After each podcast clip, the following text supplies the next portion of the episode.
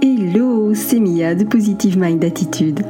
Après un parcours de plus de 4 ans et demi avant de connaître enfin les joies de la maternité, j'ai décidé d'associer mes compétences professionnelles de thérapeute à mon vécu personnel lié à l'infertilité et la PMA pour accompagner les femmes en désir d'enfant et leur permettre de reprendre le plein pouvoir sur leur fertilité. Si tu veux agir pour ne plus subir, tu es au bon endroit. Que tu sois suivi médicalement ou non, mes conseils te permettront d'avoir un autre regard sur ton parcours et d'adopter une approche globale pour mettre toutes les chances de ton côté. Ensemble, brisons le tabou de l'infertilité. Si tu connais une femme qui est concernée par le sujet, je t'invite à lui partager cet épisode. Maintenant, installe-toi confortablement et c'est parti pour l'épisode du jour.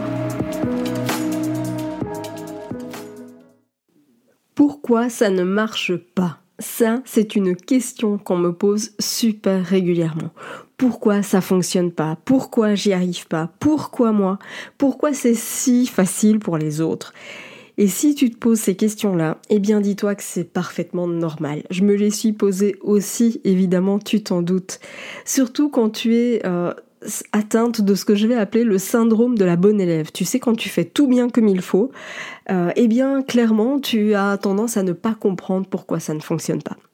Et si tu fais partie de ces bonnes élèves, si tu fais partie de celles euh, qui font tout bien comme il faut, qui ont euh, pris le traitement qu'il fallait, qui ont voilà fait tout ce qui était en leur pouvoir pour que ça fonctionne et que ça ne fonctionne toujours pas, eh bien clairement, tu vas te poser cette question-là de te dire mais pourquoi ça ne fonctionne pas? Alors, laisse-moi te dire une chose, c'est que si tu fais partie de, ces femmes qui souffrent de ce syndrome de la bonne élève, eh bien, je voudrais te rappeler que la maternité, en fait, c'est pas une récompense. Et donc, ça veut dire que tu n'as absolument rien fait de mal pour mériter ça. Tout faire comme il faut, c'est absolument pas un gage de réussite, et j'ai envie de dire malheureusement. Parce que dis-toi bien aussi une chose, c'est que le comme il faut, hein, le tout faire bien comme il faut, eh bien ça varie clairement d'une situation à l'autre et qu'il y a encore un immense voile opaque sur le process exact de la reproduction. Même la science n'est à l'heure actuelle pas encore tout à fait capable de décrypter ce miracle de la nature. Il faut dire que la science n'a pas toutes les explications et ne va pas toujours chercher au bon endroit non plus. À l'heure actuelle, la science forme des spécialistes qui vont se focaliser sur une zone bien spécifique. Et souvent, ce qui se passe, c'est bien que les analyses sont souvent bien trop incomplètes. On ne va pas regarder les carences, par exemple, ou en tout cas on les regarde de façon très superficielle. On ne fait pas non plus suffisamment de liens avec d'autres parties du corps.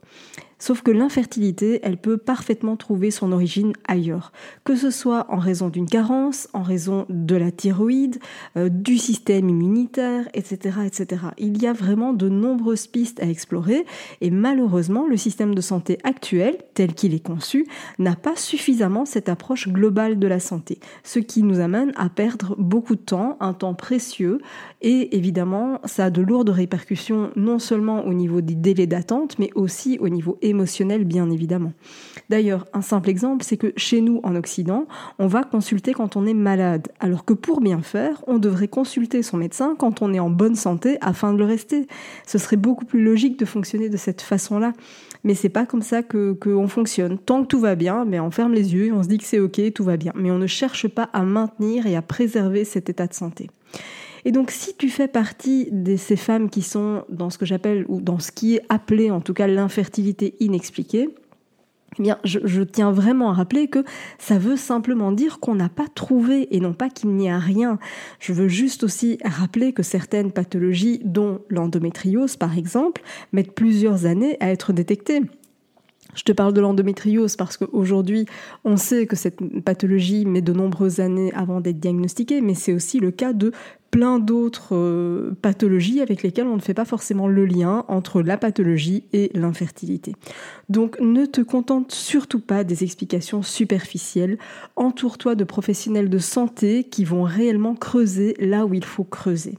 Et quand bien même une cause a été trouvée, mais que ça ne fonctionne toujours pas, eh bien continue à creuser parce qu'on s'est peut-être contenté d'une explication entre guillemets facile, alors qu'en réalité il y a d'autres facteurs qui rentrent en ligne de compte. Par exemple, on peut euh, très vite expliquer que c'est un problème de quantité ou de qualité ovocitaire, mais finalement, on creuse encore bien trop peu du côté de la qualité spermatique. Du côté des hommes, on ne fait pas toujours de tests de fragmentation d'ADN, par exemple, ou de mutation du gène MTHFR, alors que c'est nécessaire à la compréhension des échecs à répétition. Mais revenons-en à cette fameuse question que tu te poses, pourquoi ça ne fonctionne pas? Et ce que je voulais te dire par rapport à cette question, c'est que la question que tu te poses, en fait, c'est pas la bonne. Tu peux te demander autant de fois que tu veux pourquoi ça ne fonctionne pas. Personne ne pourra t'apporter la réponse. Pas même ton médecin d'ailleurs, hein, ceci dit. Tu vas rester avec des questions qui vont rester sans réponse et qui vont continuer à renforcer ta frustration. Et alors là, vraiment, tu peux me croire, je te parle d'expérience. Il n'y a rien de plus frustrant finalement pour le cerveau que de ne pas savoir. Et donc il va chercher en boucle ben, jusqu'à ce qu'il trouve la réponse. Sauf que pourquoi, pourquoi, pourquoi? Encore une fois, personne n'a la réponse. Du coup, ce que je te conseille de faire, eh bien, c'est d'adopter une autre stratégie. Et c'est au lieu de te demander pourquoi ça ne fonctionne pas, eh bien, c'est de remplacer cette question par une autre. Et cette fois-ci, au lieu d'utiliser le pourquoi, eh bien, je te propose d'utiliser le comment. Comment est-ce que tu peux améliorer ta fertilité? Comment est-ce que tu peux mieux prendre soin de toi? Comment est-ce que tu peux mieux vivre la PMA, par exemple? Tu vois, tu comprends le principe du comment. Et cette fois-ci, eh bien, tu vas voir que tu vas ouvrir la porte à une multitude de réponses possibles. Et tu vas voir aussi que c'est d'ailleurs bien meilleur pour toi au niveau émotionnel et que ça va en plus t'apporter de vraies pistes à explorer. Parce qu'encore une fois, le fait de rester bloqué sur le pourquoi ça ne fonctionne pas, comme c'est quelque chose à laquelle tu n'as pas la réponse, eh bien ton cerveau va continuer à chercher encore et encore et encore jusqu'à ce qu'il trouve. Mais comme je te le disais, même la science ne peut pas forcément expliquer pourquoi ça ne fonctionne pas. Quand tu as eu euh, une absence d'accroche, eh bien aujourd'hui, malheureusement, la science ne fait pas suffisamment de recherches que pour savoir exactement pourquoi ça ne s'est pas accroché.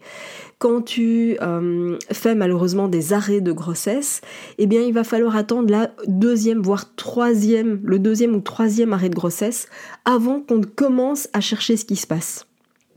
Donc tu te rends bien compte qu'avec cette question de pourquoi ça ne fonctionne pas, tu n'auras évidemment pas la réponse. Pourquoi, euh, pourquoi ça n'a pas fonctionné tu n'auras pas la réponse. Pourquoi est-ce que tu n'y arrives pas Tu n'auras pas la réponse. Pourquoi est-ce que ça tombe dessus à toi tu n'auras pas non plus la réponse. Le fait de, te demander pourquoi c'est si facile pour les autres, ça ne t'apportera non plus euh, aucune réponse, en tout cas constructive pour toi. Donc ce qui va vraiment être important, c'est de te dire, ok, le pourquoi, je sais que ça ne m'amènera finalement rien de bon, rien de constructif, donc je vais changer ma question. Et quand tu vas changer euh, ce questionnement et que tu vas en arriver à te questionner sur le comment, eh bien tu vas voir qu'il y a tout un tas de, de choses qui vont s'ouvrir a tout un tas de, pistes finalement que tu vas pouvoir aller chercher. Parce que tu vas pouvoir te rendre compte que oui, il y a des choses à mettre en place, à la fois pour euh, améliorer par exemple ta qualité ovocitaire. Tu vas pouvoir trouver plein de pistes à explorer pour de nouveau mieux prendre soin de toi, pour avoir une approche bien plus globale de ta fertilité, parce que ta fertilité ne se résume pas à un ovocyte, un utérus et, euh, des spermatos évidemment, mais ta fertilité ne se résume pas à ça. C'est un mécanisme bien plus complexe qui prend euh, en, compte tout un axe qui est l'axe hypothalamo-hypophysaire ovarien, euh, et donc il y a plein de pistes à aller explorer. Et encore une fois, cette question du pourquoi, elle ne te permet pas d'aller explorer tout ça. Donc change de, stratégie, change de question, et tu verras à quel point eh bien, ça va ouvrir la porte à une multitude d'autres réponses possibles. Et c'est vraiment ce, changement d'état d'esprit que j'ai envie de, de, t'insuffler, de t'inspirer, pour que tu ne restes pas bloqué sur des choses qui ne t'apportent rien. D'accord? Donc change de questionnement, tu vas voir que tu vas aussi changer de stratégie, de perspective, et c'est ça qui compte. Merci d'avoir écouté cet épisode jusqu'au bout. Si tu veux aller plus loin et bénéficier de plus de conseils, télécharge maintenant mon guide offert sur positivemindattitude.fr. Pour encourager ce podcast, merci de mettre une note et ou un commentaire sur ta plateforme d'écoute. Je te dis à très vite pour un prochain épisode.